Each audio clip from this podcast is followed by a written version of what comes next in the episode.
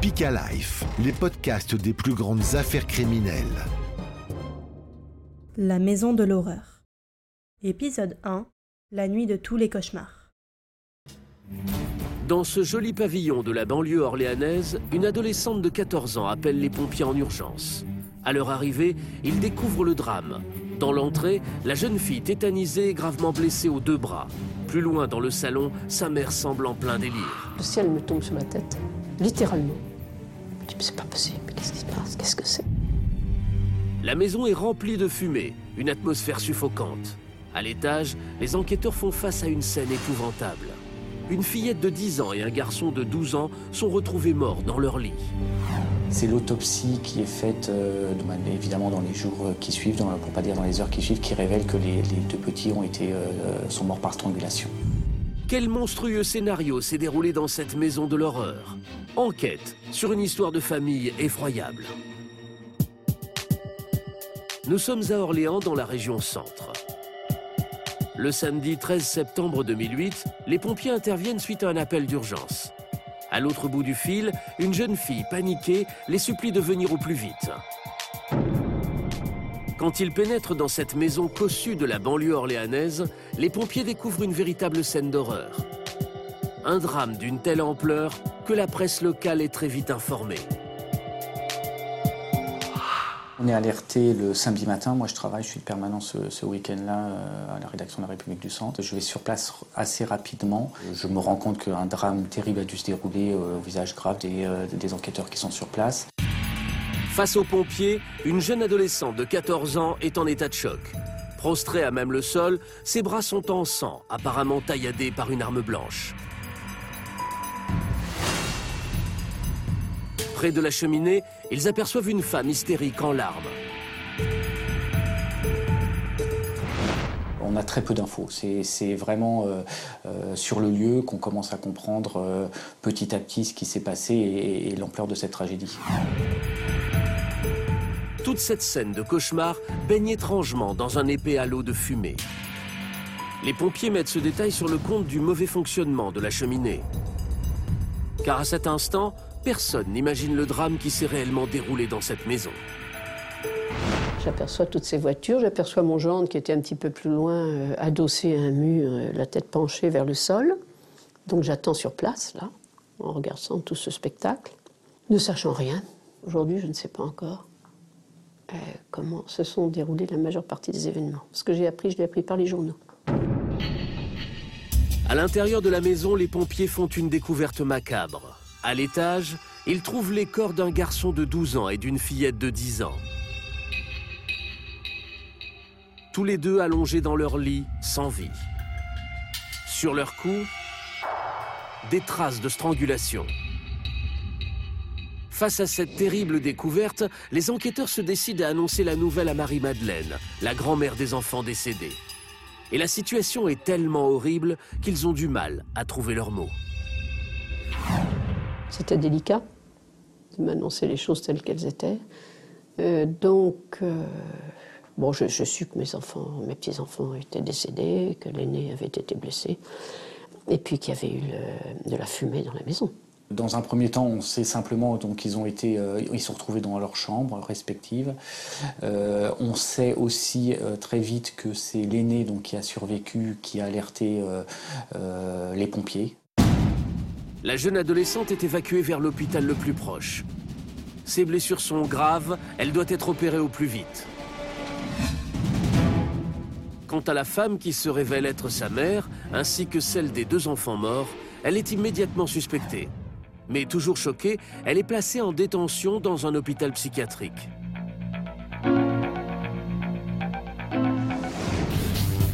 Les corps des deux plus jeunes enfants sont emmenés à l'Institut médico-légal. Leur autopsie pourrait permettre de savoir ce qu'il s'est réellement passé dans cette maison de l'horreur. Qui a bien pu tuer ces deux jeunes enfants? Quelles sont les causes de cet atroce fait divers? Pour les enquêteurs, c'est l'incompréhension totale. Et les deux seuls témoins de l'affaire sont dans l'incapacité de répondre à leurs questions. Policiers, journalistes vont mettre de longues heures avant de lever le voile sur cet incroyable mystère de la médecine.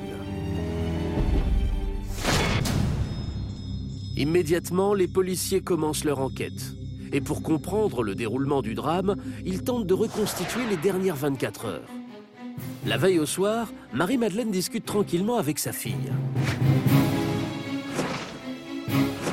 Je l'avais au téléphone tous les soirs. Je ne voulais pas prolonger les conversations. Elle me disait comment s'était passée la journée. La fin de la semaine était, soi-disant, organisée. Pour les enquêteurs, rien qui puisse laisser présager la tragédie qui va suivre. Pourtant, les résultats de l'autopsie des deux petites victimes vont confirmer la violence de ce drame. Le médecin légiste vient de rendre son rapport au policier d'Orléans. Anthony Gauthier, journaliste au quotidien régional La République du Centre, se souvient. C'est l'autopsie qui est faite, euh, évidemment, dans les jours qui suivent, pour pour pas dire dans les heures qui suivent, qui révèle que les, deux petits ont été, euh, sont morts par strangulation. Plus de doute possible. Les enquêteurs ont affaire à un double homicide. S'ils connaissent les victimes, en revanche, ils disposent de peu d'indices pour identifier le coupable. Seul suspect, la mère des enfants. Alors les policiers vont s'intéresser à sa personnalité.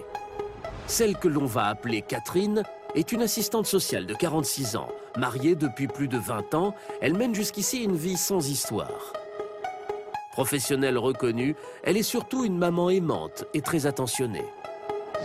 Cette femme était une assistante sociale, j'allais dire bien considérée, équilibrée. Euh, elle n'avait pas d'idées particulièrement délirantes, extravagantes, euh, habituellement.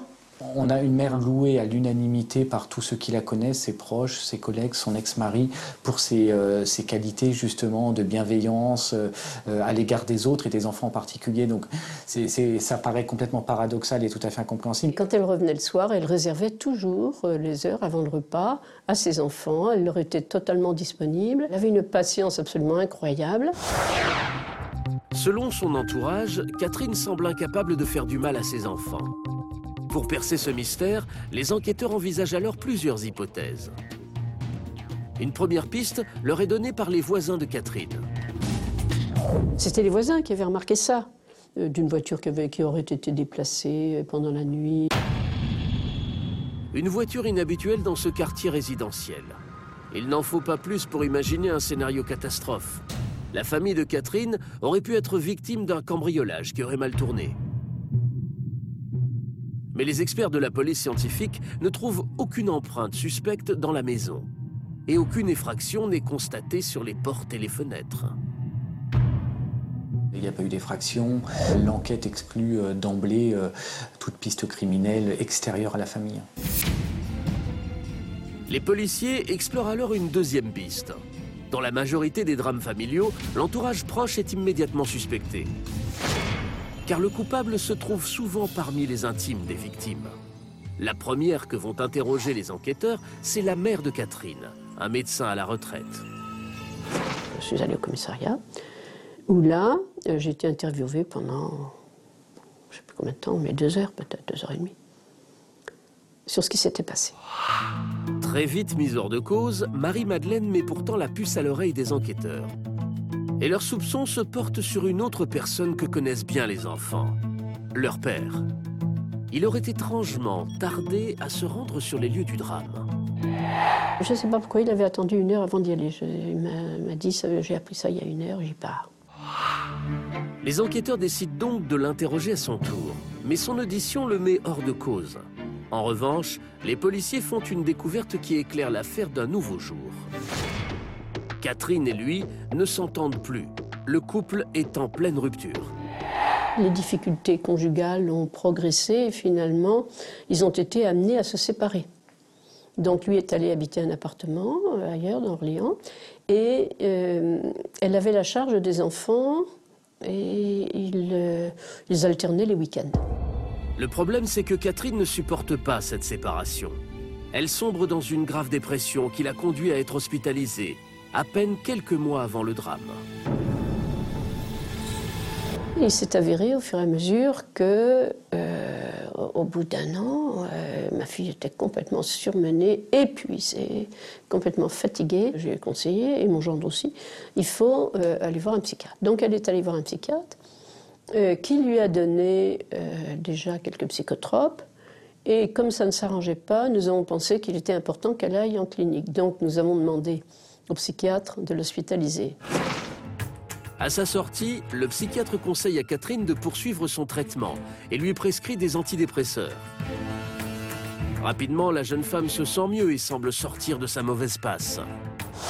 Elle a passé donc le mois de, juin, de, de, juillet si je ne me trompe, oui. Et ensuite se poser la question des vacances.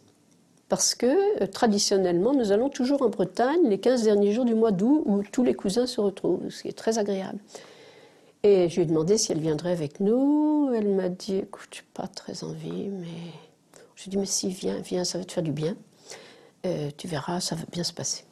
Donc elle a accepté, plus pour nous faire plaisir euh, et être avec la famille que de son désir, parce qu'elle n'était pas bien encore. Elle est venue. Et là-bas, ça a été extraordinaire parce que nous nous sommes arrangés pour qu'elle n'ait rien à faire, qu'elle dorme. Elle a beaucoup dormi. Elle s'est reposée, elle était sans souci. Et elle avait rendez-vous euh, le 29 août avec son psychiatre. Donc elle est revenue un petit peu à l'avance. Elle l'a vu, il lui a dit Comment allez-vous? Elle dit Mais très bien.